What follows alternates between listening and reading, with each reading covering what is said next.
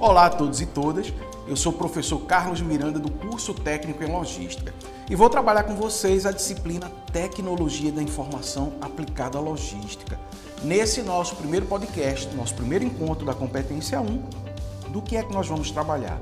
Diz respeito a conhecer a importância e os recursos da tecnologia da informação para uma organização. Antes, porém, não se esqueça de acessar o nosso canal EducaPR lá no YouTube.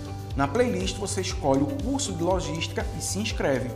Chame seus amigos, né, as pessoas que se interessarem também pelo curso, mas não se esqueça também de acompanhar as nossas aulas através do seu e-book e dos podcasts. Portanto, vamos à primeira discussão em relação a esta primeira competência da disciplina. O que são sistemas, caro estudante, cara estudante?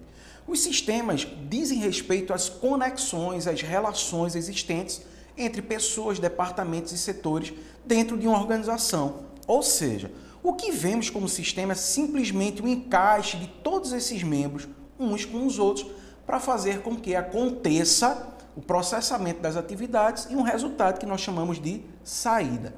Outro ponto bastante interessante diz respeito aos recursos tecnológicos, que neste ponto nós dividimos em duas características: característica de produtos tangíveis e produtos intangíveis ou recursos tangíveis e intangíveis. E o que isso significa? Imagine que você esteja trabalhando no computador do seu trabalho da sua casa. Todos os elementos físicos que você está interagindo com ele, como é o caso do próprio computador, do monitor, do teclado, do scanner, esses são considerados elementos ou recursos tangíveis.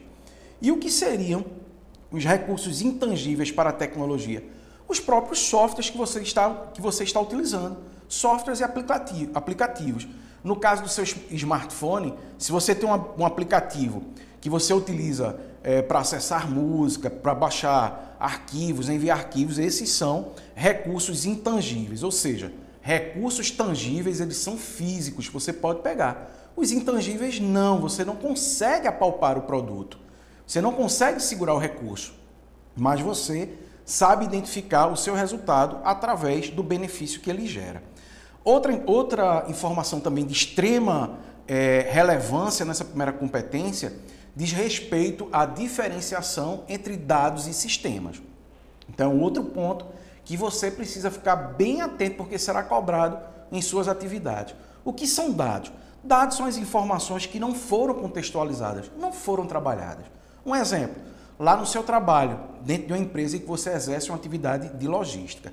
A planilha que você utiliza para diariamente você alimentá-la com dados, veja aí, o nome já diz, com dados, ela serve para controlar determinada atividade.